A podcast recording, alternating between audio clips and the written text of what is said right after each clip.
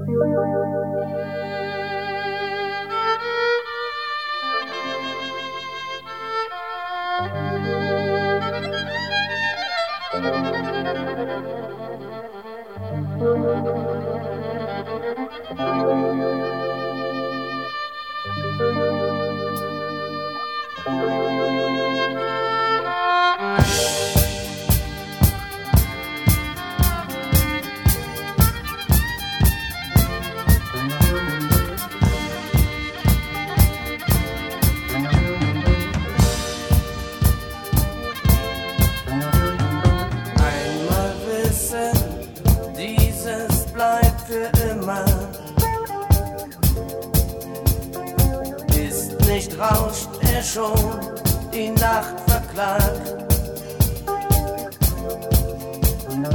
Ist nicht Farbenschmelz, noch Kerzenschimmer. Von dem Grau des Morgens längst verjagt.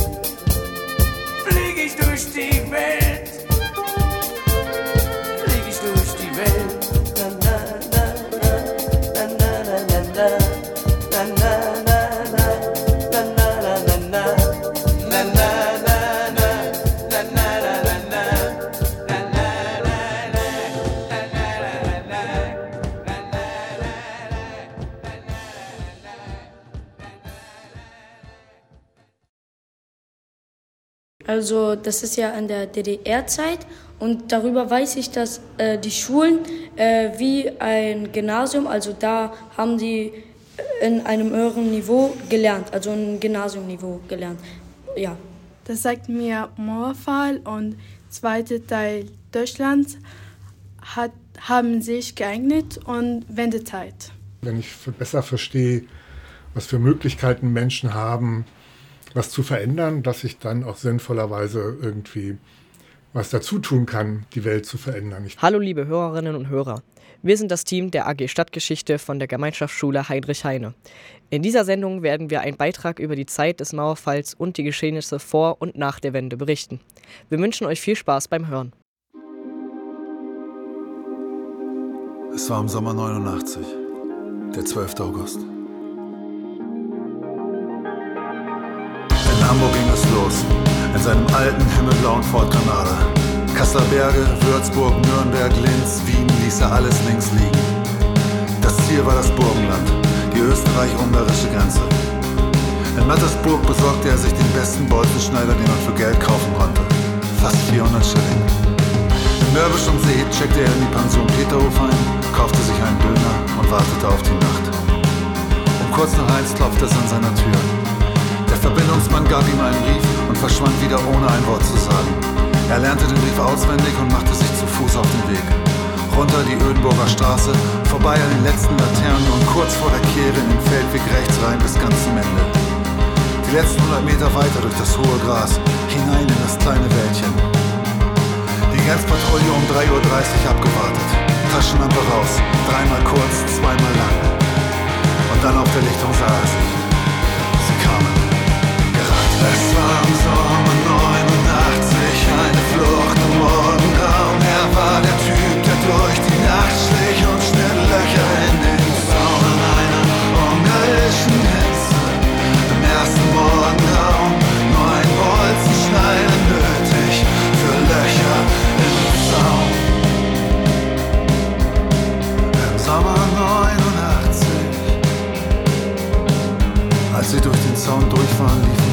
schnell es die Kinder zuließen bis zu den ersten Laternen. 14 Menschen, drei Familien. Keine Champagnerkorken, kein Konfettijubel, nur große Erleichterung und noch größere Erschöpfung. Sie gingen gemeinsam zum Busbahnhof, setzten sich auf die Bänke und warteten auf den 622er Bus nach Wien. Vor lauter Müdigkeit wurde kaum gesprochen. Nur einmal fragte ihn eins der Kinder, was denn der Spruch auf seinem Dead Kennedys T-Shirt zu bedeuten hätte. Als der Bus dann pünktlich vorfuhr, gab er einem Vater seinen Dienststadtplan mit der eingekreisten Adresse der deutschen Botschaft. Er verteilte seine letzten Schillinge noch auf die drei Familien und wünschte ihnen allen ein gutes Leben. Sie bedanken sich tränenreich und vielmals für alles in einer Sprache und einem Dialekt, den er kaum verstand. Er vermutete damals, dass das Sächsisch war. Es war im Sommer 89, eine Flucht um Morgengrauen. Er war der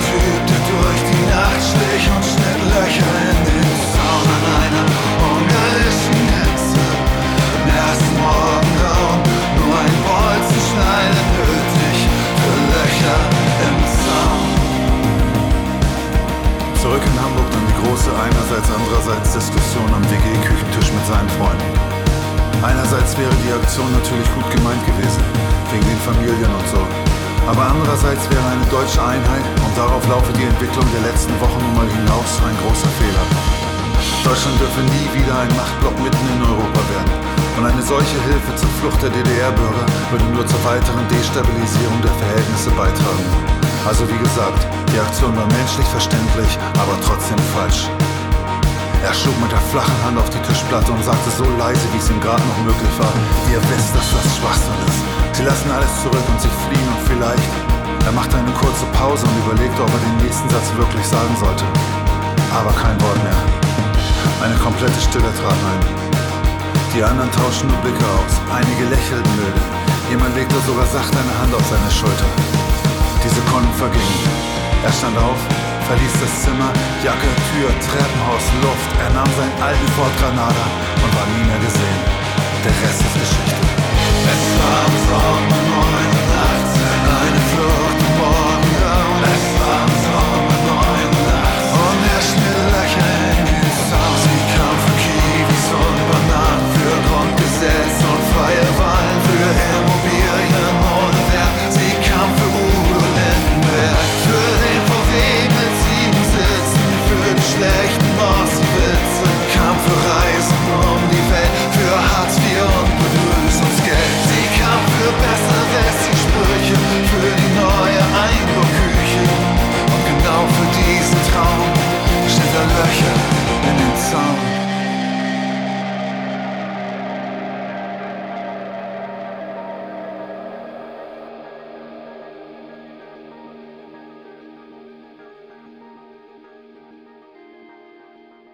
Im Schuljahr 2022 und 2023 erstellten wir einen Beitrag zum Thema Schwarzwohnen in der DDR.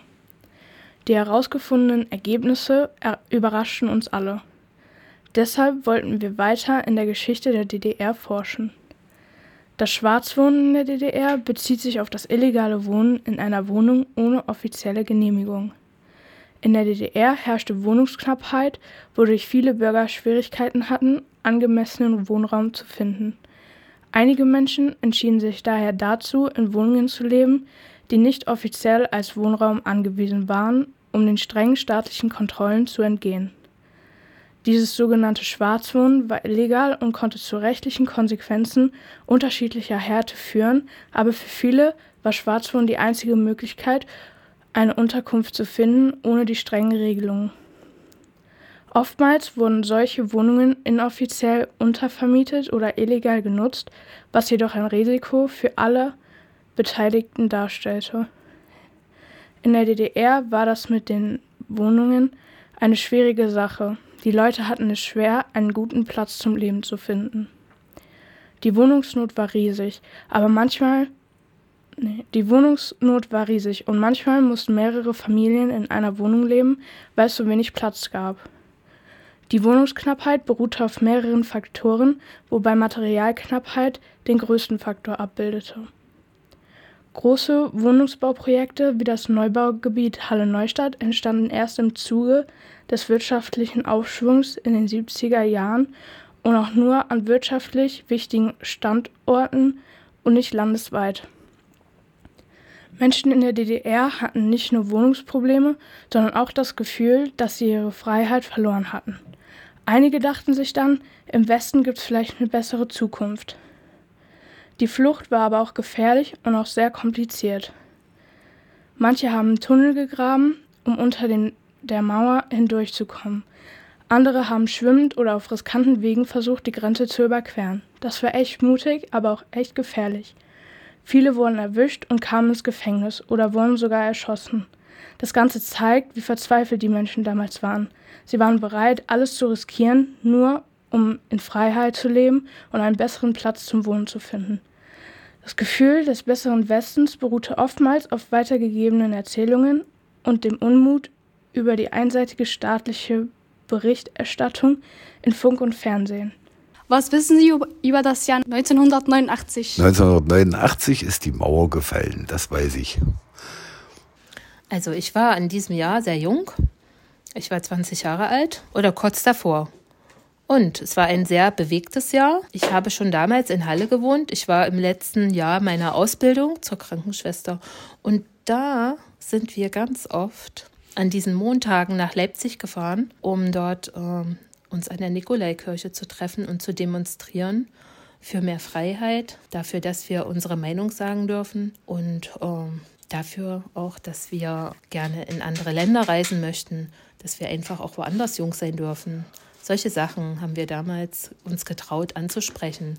Und das war gar nicht so einfach, wie sich das jetzt anhört, weil wir waren in der DDR Repressalien ausgesetzt. Also man konnte hier nicht sagen, wie man es gerne hätte. Ja, und schon wenn man ein Demonstrationsbanner gestaltet hat, das äh, konnte einem die Stadtsicherheit, also diese Mitarbeiter von der Stadtsicherheit wegnehmen. Und man da, konnte dafür im Gefängnis landen. Also wir haben uns sehr mutig gefühlt. Ja, und wir hatten da viel Aufregung in uns, wenn wir schon im Zug saßen nach Leipzig.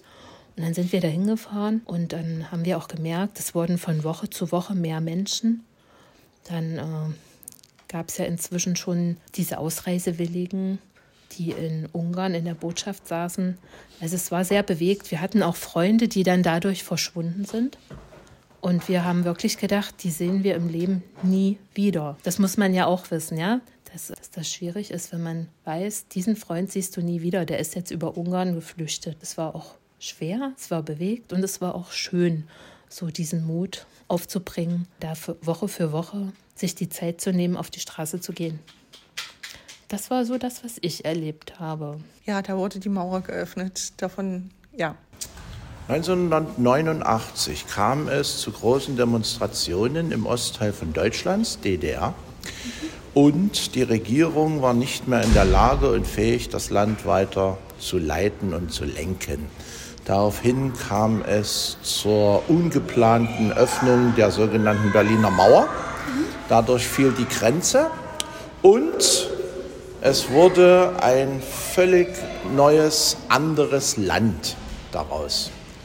In vielen anderen Staaten Osteuropas kam es zu ähnlichen Ereignissen, sodass der sogenannte Ostblock zusammenbrach. Ja, auch wenn ich da erst elf Jahre alt war.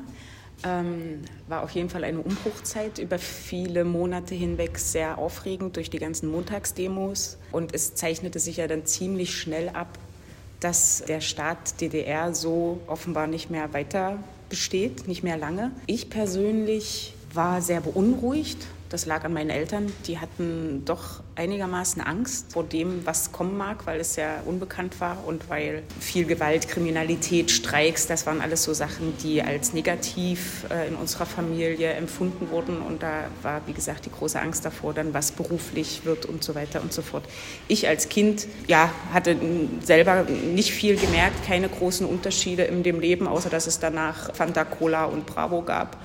Hallo, guten Tag. Wir haben hier drei Gäste. Können Sie sich bitte vorstellen? Mein Name ist Gisela Hauschild und ich bin 89, 1989 geflohen nach West-Berlin. Ich bin die Tochter von der Gisela, Diana Hauschild und äh, ja, ich bin nicht mitgeflohen und wir sind damals, also meine Schwester und ich, in Querfurt geblieben.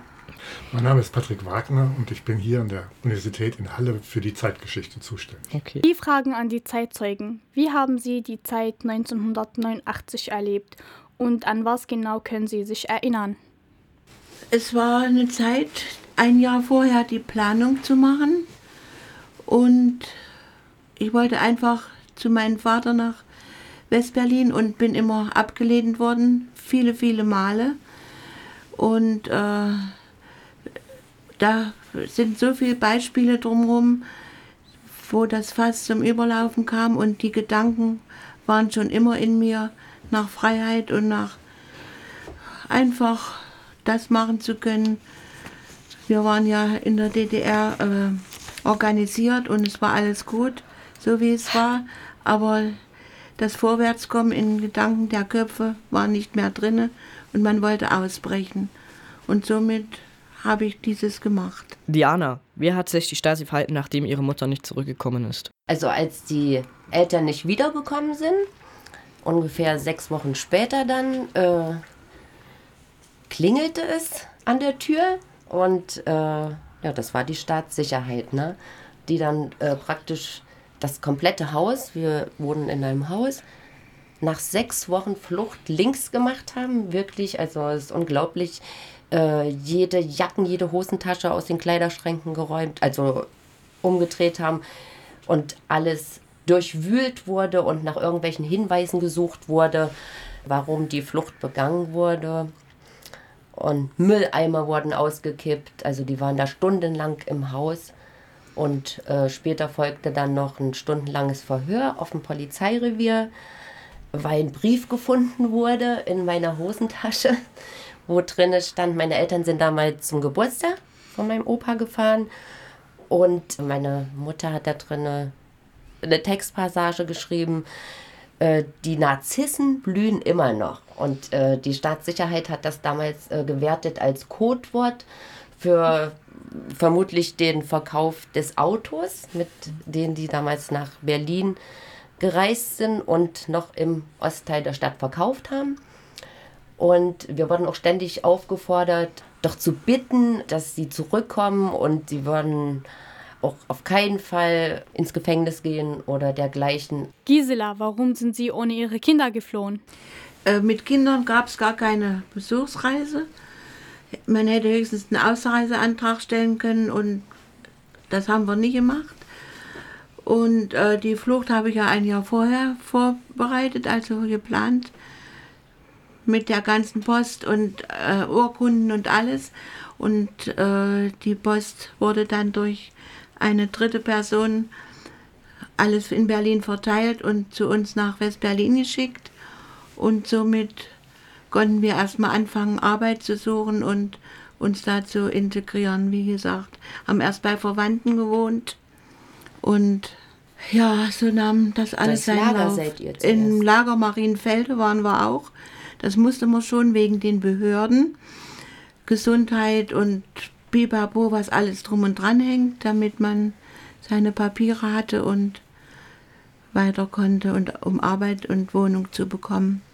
Ja, die Sache war so, wie, wie du schon gesagt hast, dass die Kinder nicht mit gedurft haben auf so eine Besuchsreise zum Geburtstag. Das war schon ein Privileg, dass überhaupt mein Vater mit durfte, weil im Normalfall eine Person. Und die wurden dann auch über Jahre, wie gesagt, ständig abgelehnt. Und das war immer eine Glückssache, ob man reisen darf oder nicht. Und äh, der Plan war, wenn beide zusammen die Chance haben, dann riskieren sie das und die kommen dann nicht wieder. Also die bleiben einfach nach der Geburtstagsfeier dort und sind somit, gelten somit als DDR-Flüchtlinge und Kinder, also ersten Grades Familienangehörige, also das war immer möglich, die dann aufgrund einer Familienzusammenführung nachzuholen. Warum wurden Sie damals von der Stasi verfolgt? Der Grund, warum wir von der Staatssicherheit beschattet wurden, war der, der fing schon an. In den 60er Jahren habe ich eine Jugendliebe gehabt und der war aus Schweden. Und das wurde von der Staatssicherheit so strikt unterbrochen. Die haben ein Werk aufgebaut und zu damaliger Zeit hat er sich seine Freundin ausgesucht und nicht die der Genossen, die das gerne wollten. Und von da an fing diese ganze Sache an. Ich sollte ins Zementwerk kommen und EM werden, einen Decknamen bekommen, den ich mir nie gemerkt habe und sollte die ausspionieren. Und so fing das alles an, äh, wie wir das rausgekriegt haben und waren doppelt und dreifach dann vorsichtig mit der Umwelt. Selbst eure Freunde waren bei der Staatssicherheit. Wir konnten uns nur nachts im Bett unterhalten über unsere Flucht. Ja, und noch eine Sache habe ich mir gemerkt. Sie haben gesagt, Sie dürften nicht äh, studieren gehen. Äh, lag das an der, also dass Sie keine Bekannte an der Stasi gearbeitet haben? Weil wir haben ja auch recherchiert, dass Leute, die keine Bekannte haben, die in der Stasi gearbeitet haben, die dürften gar nicht studieren oder Uni machen. Oder. Richtig, also Ja. man brauchte da schon Beziehungen. Und äh, die hatten wir jetzt nicht. Also in der Partei oder na, war ich sowieso nicht, war ja damals noch äh, Schülerin oder so, aber äh, das war halt so, ne? Trotz äh, super Leistungen und Auszeichnungen und Medaillen äh, war es mir einfach verwehrt und wie man später dann recherchiert hat, tatsächlich aus politischen Gründen war die Zulassung nicht, also wenn jetzt zum Beispiel ein Junge aus meiner Klasse eine 3 hatte in seinen Schulnoten, aber hat sich verpflichtet, äh, dem Land zu dienen und in die Armee gegangen ist. Also der war, wenn der eine Laufbahn davor hatte, der konnte mit einer 3 oder mit einer 4 Abitur machen. Ich hatte Auszeichnung und ich durfte es nicht. Wie hat die Flucht aus der DDR Ihr Leben beeinflusst? Das, die Trennung war schon erstmal sowieso an erster Stelle, aber es sollte sich was ändern. Und da hat man nach vorne geschaut, dass wir wieder was aufbauen und uns neu orientieren. Und das hat in dem Sinne schon was gebracht und einen anderen Menschen aus mir gemacht. Den Beruf, den ich dann nochmal gemacht habe. Ich konnte Menschen helfen und war da 20 Jahre. Ich habe ein Erfolgserlebnis in dem Sinne, was Gutes zu tun, was ich hätte vorher nicht machen können. Da war ich eben die Person, die immer nur duffeln musste, auf Deutsch gesagt. Mir hat das die Augen geöffnet in vielerlei Beziehungen. Welche Veränderungen haben Sie äh, 1989 und 1990 in der Gesellschaft bemerkt? Ja, der Aufbruch war schon zu merken. Es wurden Erleichterungen im Reiseverkehr gemacht. Ich habe geahnt, dass irgendwas Großes kommt, aber in welcher Beziehung wusste ich nicht.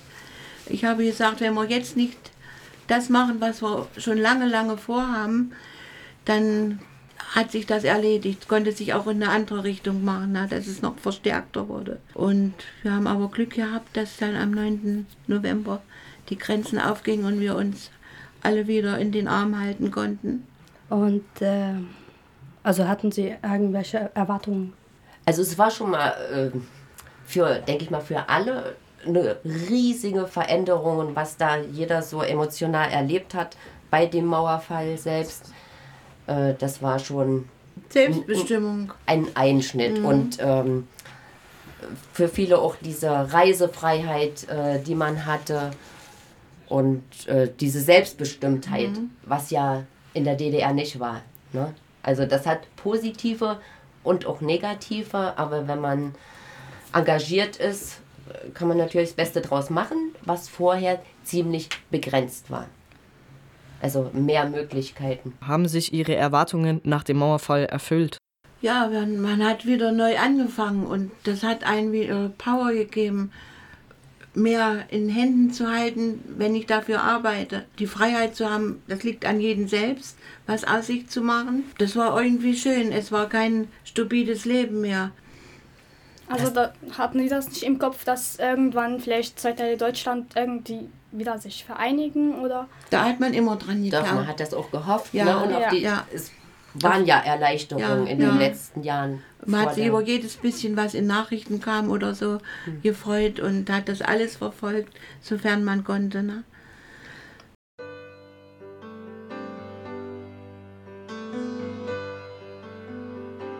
Sie reden wieder mal vom Krieg, träumen wieder mal vom Sieg, schwärmen von vergangener Zeit. Was soll's ich liebe?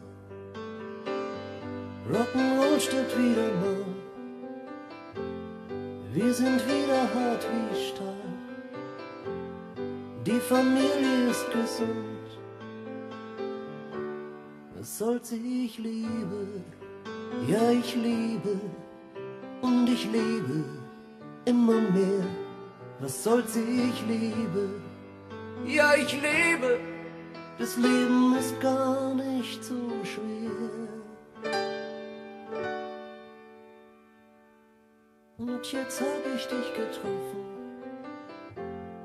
Du bist drin in meinem Kopf. Ich hab mich heute Nacht besoffen, weil ich dich liebe.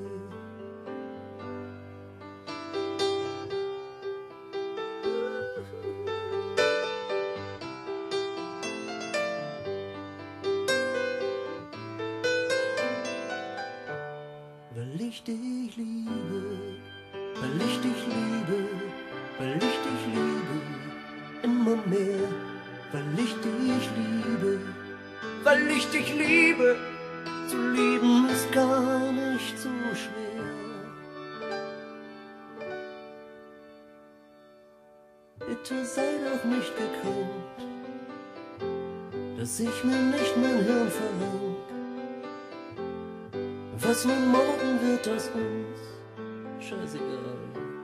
Komm, lass uns leben, lass uns leben, lass uns leben, immer mehr. Komm,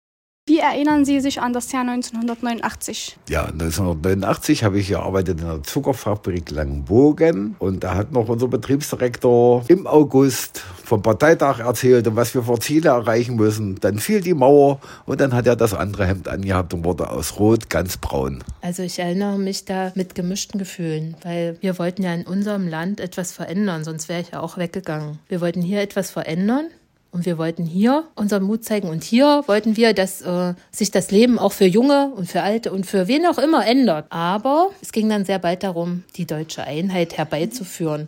Und dann waren äh, viele Menschen auf der Straße, die rufen haben, Deutschland, eigentlich Vaterland. Und da war ich dann nicht mehr dabei. Das war mir suspekt, als dann die deutschen Fahnen halt durch die Straßen getragen wurden. Ich erinnere mich noch ganz gut. Ich war damals Studentin.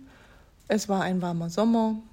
Ja, und plötzlich, es bahnte sich schon langsam an, dass irgendwas passieren würde. Manche Leute hatten Angst, dass vielleicht die Polizei ähm, auf die Demonstranten übergreift oder so.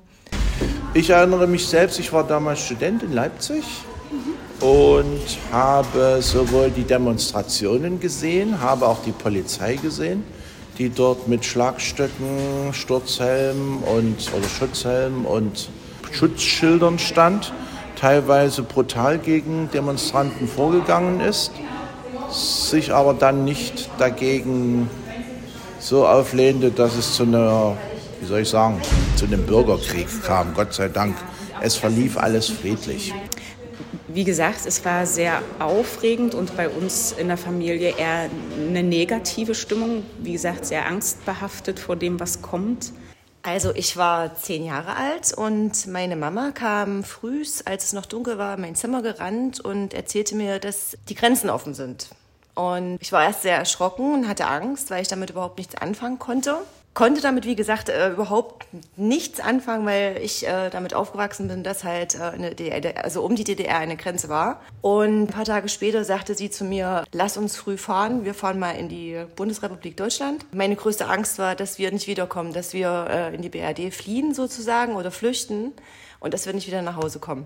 Wir sind wieder nach Hause gekommen, da war ich sehr, sehr glücklich. Meine Groß also meine Eltern haben mir das auch versprochen, äh, haben gesagt, okay, wir holen uns unser Begrüßungsgeld ab, kriegt jeder 100 Mark, waren es damals. Warum sind Sie nicht geflohen? Ich habe hier mein Haus und meine Familie und ich sah nicht ein, irgendwo in den Westen zu gehen. Ich habe mich hier wohl gefühlt. Weil ich dachte, wir können doch hier was verändern.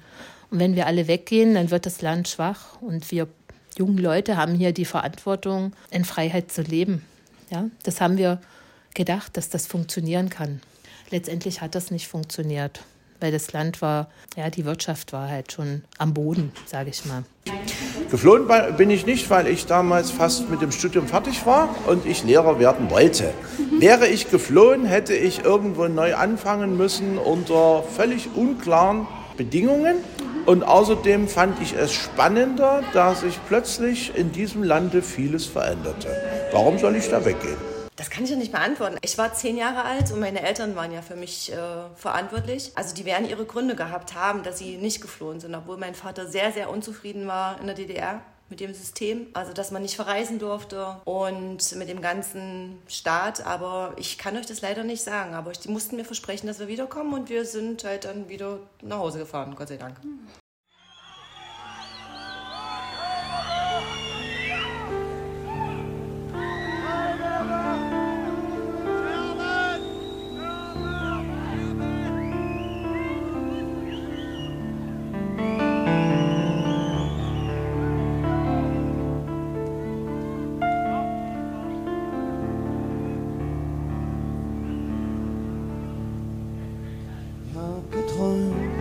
Der Winter war vorbei, du warst hier und wir waren fein. Und die Morgensonne schien. Es gab keine Angst und nichts zu verlieren. Es war Friede bei den Menschen und unter den Tieren. Das war das Paradies. Der Traum ist aus. Traum ist aus. Aber ich werde alles geben, was er Wirklichkeit wird. Aber ich werde alles geben, dass er Wirklichkeit wird.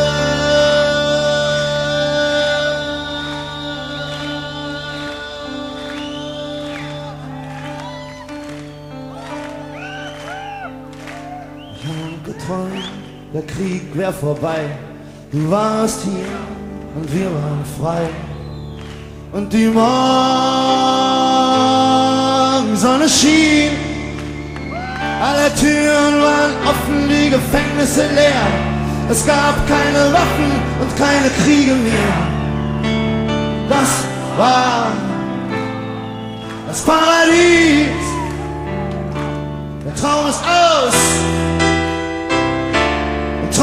Aus. Aber ich werde alles geben, dass er Wirklichkeit wird. Aber ich werde alles geben,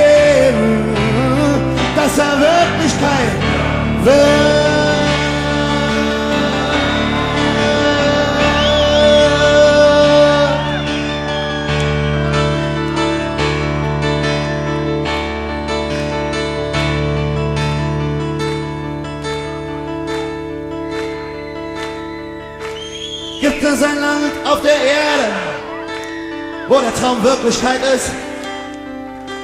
Ich weiß es wirklich nicht. Ich weiß nur eins, und da bin ich sicher. Dieses Land ist es nicht. Dieses Land ist es nicht. Dieses Land ist es nicht. Dieses Land ist es nicht. Der Traum ist ein Traum zu dieser Zeit, aber nicht mehr lange. Mach dich bereit für den Kampf ums Paradies. Wir haben nichts zu verlieren, außer unserer Angst. Es ist unsere Zukunft, es ist unser Land. Gib mir deine Liebe, gib mir deine Hand. Der Traum ist aus, der Traum ist aus. Aber ich werde alles geben, dass er Wirklichkeit wird. Aber ich werde alles geben, dass er Wirklichkeit, Wirklichkeit, Wirklichkeit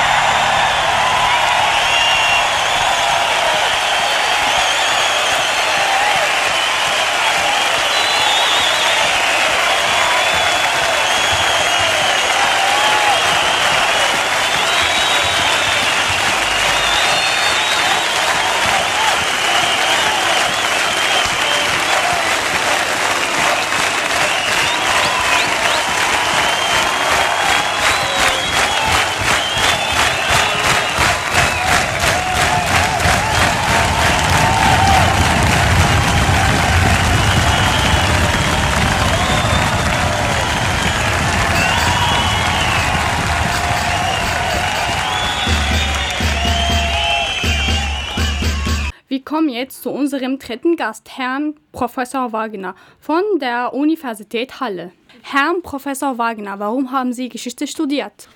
Ich habe in den 80er Jahren äh, Geschichte studiert, weil ja, meistens ist es ja erstmal diffus, also man interessiert sich für irgendwas, das kann man als, als 10 oder als 12 oder als 14-Jähriger, das kann man dann gar nicht richtig erklären, warum man sich interessiert. Einfach so gekommen. Und äh, als ich dann studiert habe, glaube ich, habe ich deshalb Geschichte studiert, weil ich gedacht habe, dass ich die Welt dann besser verstehe und was für Möglichkeiten Menschen haben, was zu verändern, dass ich dann auch sinnvollerweise irgendwie was dazu tun kann, die Welt zu verändern. Ich dachte, man muss die Welt erst verstehen, bevor man sie verändern kann. Herr Professor Wagner, was hat sich in Ihren Augen ab 1990 in Deutschland verändert? Naja, erstmal sind ja die beiden Staaten vereinigt worden, die DDR und die Bundesrepublik, beziehungsweise eigentlich ist die ist das, was früher DDR war, Teil der Bundesrepublik geworden, weil die westdeutschen Politiker haben schon sehr darauf geguckt, dass alles nach den Regeln der Bundesrepublik läuft und möglichst nichts aus den Regelungen und Erfahrungen der Ostdeutschen in diese neue Ordnung übernommen wird. Von daher hat nach 1990, ich glaube, Westdeutschland in allen Bereichen, ob das die Politik ist, die Medien, das Bildungssystem, Westdeutschland hat einfach seine Regeln in Ostdeutschland eingeführt. Und das hat ja auch zu viel, führt ja bis heute zu viel Unzufriedenheit in Ostdeutschland, weil, die Ostdo weil viele Ostdeutschen den Eindruck haben, dass ihnen da was aufgezwungen worden ist und dass sie gar nicht die Freiheit hatten zu entscheiden, ob sie das nun so wollen. Ähm, gab es Menschen, die gegen der Vereinigung waren? Es gab in beiden Teilen Menschen, die gegen die Vereinigung waren. In Ostdeutschland haben sich viele vorgestellt, in der DDR haben sich viele vorgestellt, dass die DDR anders werden sollte, also ein demokratischer Staat und freier und offener, aber ein eigener Staat bleiben sollte. Am Ende des Jahres 1989, Anfang 1990 äh, gab es so eine Unterschriftensammlung für eine Eigenständigkeit der DDR und da haben über eine Million Menschen aus der DDR unterschrieben, die wollten das so. Also die wollten nicht unbedingt diese Vereinigung. In Westdeutschland wollten auch nicht alle die Vereinigung, weil die Westdeutschen, nicht die Westdeutschen, sondern viele Westdeutsche, einige Westdeutsche, Angst davor hatten, dass sie irgendwie Wohlstand abgeben müssen. Und das wollten sie nicht. Es waren ja auch nicht alle, die 1989 in den Westen geflohen sind, die waren auch nicht alle bei allen willkommen. Viele Westdeutsche haben gedacht, wieso kommen da jetzt so viele? Und nehmen die uns jetzt die Arbeit weg? Verbrauchen die unser Geld? Also es ist jetzt nicht so, dass es eine einzige Feier war 1989, 90. Und äh, was hat sich in Deutschland für die gesamtdeutsche Bevölkerung verändert, also nach der Vereinigung? Da ist die Liste, glaube ich, viel zu lang, um das aufzuzählen. Hm. Den sehen wir davon. naja, einer, okay, ne, es ist halt jetzt ein Land, das ist ein viel größeres Land und wir müssen uns jetzt äh, mit viel mehr Dingen auseinandersetzen, von denen wir wechselseitig keine Ahnung hatten. Ostdeutschen wussten vieles über Westdeutschland nicht, die Westdeutschen wussten fast nichts oder viele Westdeutsche wussten fast nichts über Ostdeutschland. Da mussten alle jede Menge lernen, also jedenfalls die, die lernen wollten, konnten da eine Menge lernen. Und ähm, ansonsten hat sich aber ja in der Welt sowieso ganz viel verändert. Also die Veränderung in Deutschland mit den zwei deutschen Teilen ist ja nur ein ganz kleines Puzzleteilchen der großen Veränderungen, mhm. die in der Welt vonstatten gegangen sind. Der sogenannte Kalte Krieg war zu Ende. Das, was wir heute Globalisierung nennen, hat stattgefunden und das hat vieles verändert. Wie sind die Bürgerinnen und Bürger der ehemaligen DDR mit ihrer neuen Freiheit umgegangen? Naja, 16,5 Millionen Menschen sind, glaube ich, auf 16,5 Millionen verschiedene Arten und Weisen damit umgegangen. Sie haben, wir haben ja jetzt bei den beiden Menschen, die Sie interviewt haben, in den beiden Zeitzeugen, haben Sie ja von bei Mutter und Tochter schon gemerkt, dass das ganz verschieden sein kann. Mhm. Man das ganz verschieden wahrgenommen hat, dass einem auch ganz verschiedene Dinge wichtig waren. So ist das auch, glaube ich, ist für die, DDR, die Früh- und DDR-Bürgerinnen insgesamt. Also die einen haben sich einfach gefreut, dass sie reisen durften, die zweiten haben sich sehr gefreut, dass sie jetzt glaubten, jetzt sind wir richtig frei. Aber über 70 Prozent der Menschen in der DDR mussten sich auch einen anderen Beruf suchen wurden entweder arbeitslos oder konnten zumindest nicht da weiterarbeiten, wo sie bis dahin gearbeitet hatten. Die mussten ihr ganzes Leben umkrempeln. Und das hat sich für viele verändert. Man sagt, glaube ich, zu Recht, dass es umgekehrt für viele Westdeutsche so gewesen ist, dass sie in ihrem Leben eigentlich wenig verändert hat durch die Vereinigung mit der DDR und dass deshalb viele Westdeutsche bis heute so ein bisschen ignorant sind, also nicht so richtig äh, wissen und nicht so richtig wissen wollen, was der Vereinigungsprozess und wiederum in Ostdeutschland bedeutet hat. Insgesamt ist ja sozusagen die das aus, Westdeutsch, aus Ostdeutschland in den Westen gehen, das hat ja nicht mit dem Mauerfall aufgehört, sondern insgesamt sind nach 1990 bis heute sind mehrere Millionen Menschen mhm. aus Ostdeutschland zumindest zeitweise in den Westen gegangen und es sind auch Hunderttausende Menschen aus Westdeutschland in den Osten gegangen, so wie ich das gemacht habe. Aber unterm Strich, wenn man sozusagen guckt, wie viele sind weggegangen aus dem Osten, wie viele sind hingekommen, ist es so, dass über eine Million Menschen sozusagen weg sind, also verloren gegangen sind, in den Westen gegangen sind. Herr Professor Wagner, wie wurde mit den Menschen umgegangen, die ihre Strafe abgesessen haben? Also die galten auf jeden Fall als politisch unzuverlässig. Die hatten, waren ja offensichtlich irgendwie unzufrieden, vielleicht sogar Gegner der DDR. Und deshalb, äh, teilweise hat man sie überwacht, aber vor allem, ich glaube, wichtiger sind die Folgen, die es dann für Menschen hatte, wie wir es jetzt gehört haben. Ne? Also die Menschen selbst durften nicht mehr jeden Beruf ausüben, ihre Kinder durften nicht zum Abitur, durften nicht studieren. Nicht nur die, die Menschen selbst, die versucht hatten zu fliehen, sondern ihre ganze, ganzen Familien hatten danach mit einer ganzen Menge von Nachteilen zu kämpfen. Wie wurden mit Mauer- bzw. Grenzschützen umgegangen? Ja, man, hat, äh, über, also man hat überlegt, was man mit den Grenzsoldaten und was man mit denen, die ihnen die Befehle gegeben hat, äh, tut. Die erste Überlegung war, dass man erstmal die bestrafen muss, die die Befehle gegeben haben. Deshalb hat es nach 1990 einen Prozess gegen Erich Honecker und andere hohe Funktionäre der DDR gegeben, wegen des sogenannten Schießbefehls. Also der Schießbefehl, das war die Regel, nach der Grenzsoldaten der DDR auf Flüchtlinge schießen sollten. Und dann hat man erstmal die, die diesen Befehl gegeben haben, die hat man vor Gericht gestellt in Berlin und verurteilt. Grenzsoldaten selber sind in einigen Fällen, aber in relativ wenigen Fällen verurteilt worden. Wie fanden Sie es, dass äh, Menschen aus der DDR geflohen sind? Das sind Menschen, die in einem Land, in dem sie leben sollen, in dem sie leben und in dem die Regierung sie daran hindert, dieses Land zu verlassen, wenn es ihnen in diesem Land nicht passt, dass alle Menschen das Recht haben sollten, das Land zu verlassen. Was logisch dann auch heißt, dass sie dann irgendwo hin müssen. Also zu sagen, alle sollten das Recht haben, ein Land zu verlassen, heißt dann auch, man muss sagen, andere Länder haben dann auch eine Pflicht, Menschen aufzunehmen. Okay.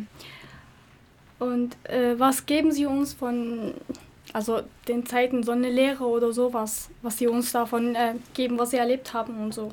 Also da ist man ja leicht in der Gefahr, so ganz allgemein, große allgemeingültige Sätze zu formulieren, die am Ende wenig sagen. Hm. Um jetzt einfach da anzuknüpfen, wo ich, wo ich eben war. Offensichtlich sind Grenzen für Menschen einfach ein Problem. Ja. Also weil Grenzen immer die, unsere Möglichkeiten einschränken und behindern, so zu leben, wie wir leben wollen. Sicher wäre eine Welt am schönsten, in der es keine Grenzen gibt und man keine Grenzen braucht. Aber es gibt auch wiederum, ist jetzt aber keine Lehre aus der Geschichte der DDR, sondern insgesamt, ja, gibt auch Gründe für Grenzen, warum Menschen gerne in Grenzen leben wollen. Das ist, bleibt bis heute schwierig. Das ist jetzt keine Lehre, sondern das ist bis heute sozusagen ein Problem, mit dem wir uns einfach immer wieder beschäftigen müssen und immer wieder das neu lösen müssen. Aber man hat doch am Ende so eine äh, einen Wunsch, den man früher gehabt hatte, dass es alles wieder gut wird und zum Beispiel, wie ich, also weil wie, was ich daraus lernen kann, dass man nicht aufgeben muss und immer daran denken, was gemacht wird oder so. Wissen Sie, was ich meine? Ja, und dass man sozusagen schaut, welche Möglichkeiten zu handeln man denn hat. Ne? Also die unsere Zeitzeugin, die halt überlegt hat, welche Chancen, mein Leben zu verbessern, habe ich denn? Und dann den Mut zu haben, wenn man glaubt, dass man eine Chance, wenn man Chancen sieht, den Mut zu haben, diese Chance dann auch zu ergreifen. Aber genauso legitim ist es damals gewesen zu sagen, nee, ich möchte das eigentlich nicht. Also äh, vielleicht könnte ich das, aber ich will das nicht, weil mich anderes äh, zurückhält, weil vielleicht auch manchmal, weil ich Angst habe äh, vor, de, vor den Ungewissheiten, den Gefahren, denen ich mich aussetze, wenn ich so eine Handlungsmöglichkeit ergreife. Ich glaube nicht, dass irgendwie irgendwann alles wieder gut wird. Das ist nicht Geschichte, es wird nicht alles immer irgendwie gut, naja, es wird alles irgendwie immer anders. Äh, und äh, Hoffnung ist da. Die Hoffnung kann man haben, aber Hoffnung sollte, finde ich, sollen das zeigen, ist glaube ich auch jetzt diese Beispiele. Hoffnung sollte man zusammen haben mit äh, der Bereitschaft und dem Mut, auch selber was dazu zu tun.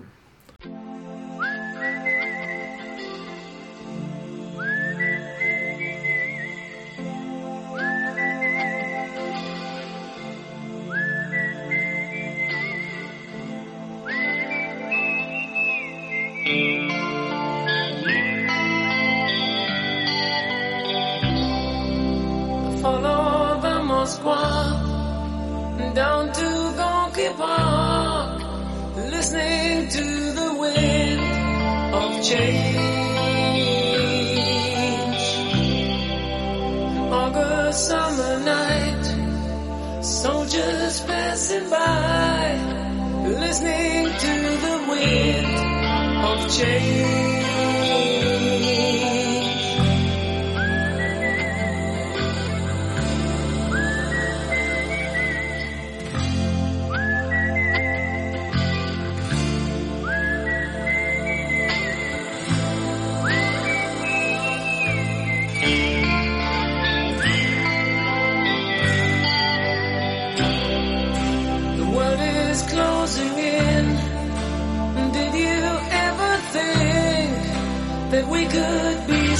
Oh.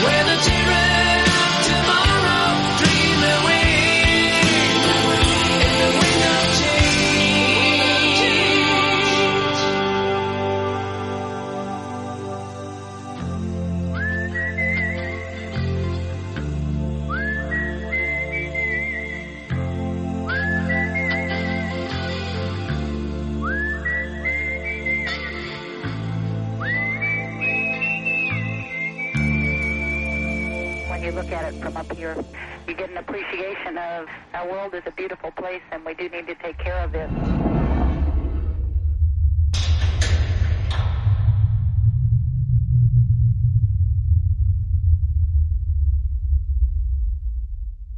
Aus dem Interview mit den beiden Zeitzeugen und dem Historiker haben wir gelernt, dass Kinder nicht von der DDR in den Westen flüchten durften, weil sie keine Besuchsreise durchführen konnten. Man hätte einen Ausreiseantrag stellen können, um die DDR als Kind zu verlassen. Die Flucht musste sehr früh geplant werden. Unsere Zeitzeugin berichtet, dass sie ein Jahr vorher begonnen hat, die Flucht zu planen. Ein Grund zur Flucht war, dass der Staat die Menschen nötigte, in inoffiziellen Diensten zu arbeiten. Ein weiterer Grund war, dass es im Westen mehr Möglichkeiten gab. Menschen flüchteten, weil sie Hoffnung auf eine Neuorientierung hatten.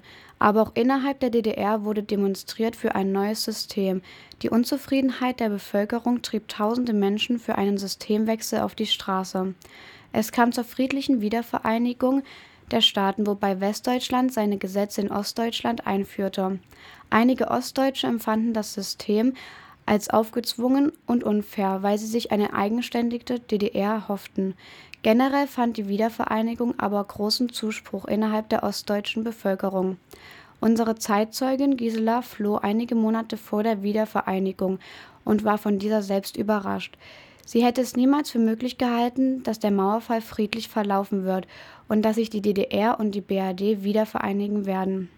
Nach dem Mauerfall haben sich sehr viele Dinge verändert. Es gab Modernisierung innerhalb der Wirtschaft und Infrastruktur und die Menschen konnten jetzt auf Reisen gehen. Die Einführung von der D-Mark als gemeinsame Währung war nur einer dieser Veränderungen. Doch nach der Wiedervereinigung gab es keine goldenen Jahre für viele Ostdeutsche. Viele Probleme wurden sichtbar. Ein Beispiel war, dass viele Ostdeutsche ihre Arbeit verloren und viele Betriebe geschlossen wurden. Auch zwischen den beiden Bevölkerungen gab es nicht nur Regenbögen und Einhörner. Man war sich oftmals völlig fremd, was zu großen Vorurteilen führte. War die Flucht aus der DDR nachvollziehbar? Ein Kommentar von Aisha und Heber. Mich haben eigentlich die Antworten der Gäste überhaupt nicht überrascht, dass die fliehen wollten. Aber was mich überrascht hatte, dass die Tochter da geblieben ist und nicht mit ihren Eltern geflüchtet ist. Mich haben die Antworten schon überrascht, weil die Mutter hat den Leben ihrer Kinder äh, riskiert. Ich kann es verstehen, dass die Mutter fliehen wollte, da ja Unterdrückung gab und keine Vertrauen zwischen sogar Familienangehörige. Das ist schon krass, dass man keine Sicherheit fühlen könnte. Für mich waren die Gründe und die Flucht auch sehr verständlich, aber ich fand es ein bisschen riskant, dass die Mutter ihre Kinder da gelassen hat. Wir sind auch schon mal geflohen, also in Syrien halt, aber es gab ja Krieg. Deswegen müssten wir flüchten, um unsere Leben zu retten. Aber in der DDR-Zeit gab es ja keinen Krieg, es gab halt Unterdrückung. So, die Leute könnten nicht in Freiheit leben. Es gab keine Meinungsfreiheit. Das war ja schon krass, dass man seine Meinung nicht sagen könnte. Äh, es gab auch ganz viele Unterschiede. Zum Beispiel äh, in Syrien gab es Krieg und in äh, DDR nicht. Aber es, es war ein bisschen gleich, weil wir hatten auch keine Meinungsfreiheit. Wenn, wenn jemand seine Meinung gesagt hat, dann ist er weg. Oder man weiß nie, was passiert. Also man verschwindet einfach. Oder man wird verhaftet. Wir sehen also Gemeinsamkeiten sowie Unterschiede zwischen der DDR und Syrien und es ist sehr spannend, beides einfach mal zu thematisieren. Wir hatten heute eine echt ganz tolle Sendung mit ganz tollen Gästen, bei dem wir uns auch noch mal ganz herzlich bedanken wollen. Für uns war diese Sendung eine tolle Erfahrung, wie man Geschichte aufarbeitet und diese auch aufzeigen kann.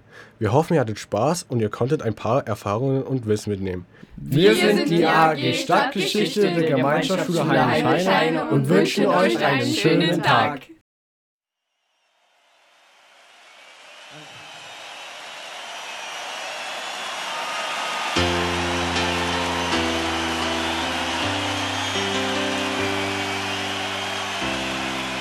Verträge sind gemacht und es wurde viel gelacht. Und was Süßes zum Dessert. Freiheit, Freiheit. Die Kapelle runtertat. Und der Papst war auch schon da. Und mein Nachbar vorne weg. Freiheit, Freiheit ist die einzige, die fehlt.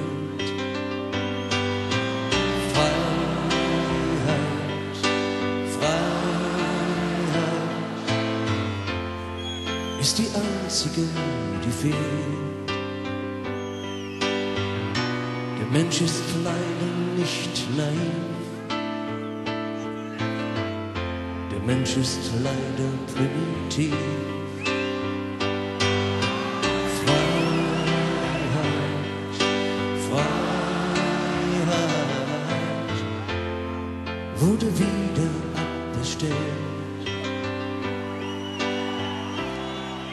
Alle, die von Freiheit träumen, sollten feiern nicht versäumen. So wie wir heute. Sollen tanzen auch auf Gräben. Freiheit, Freiheit ist das Einzige, was zählt. So kommt jetzt, meine Süßen, komm!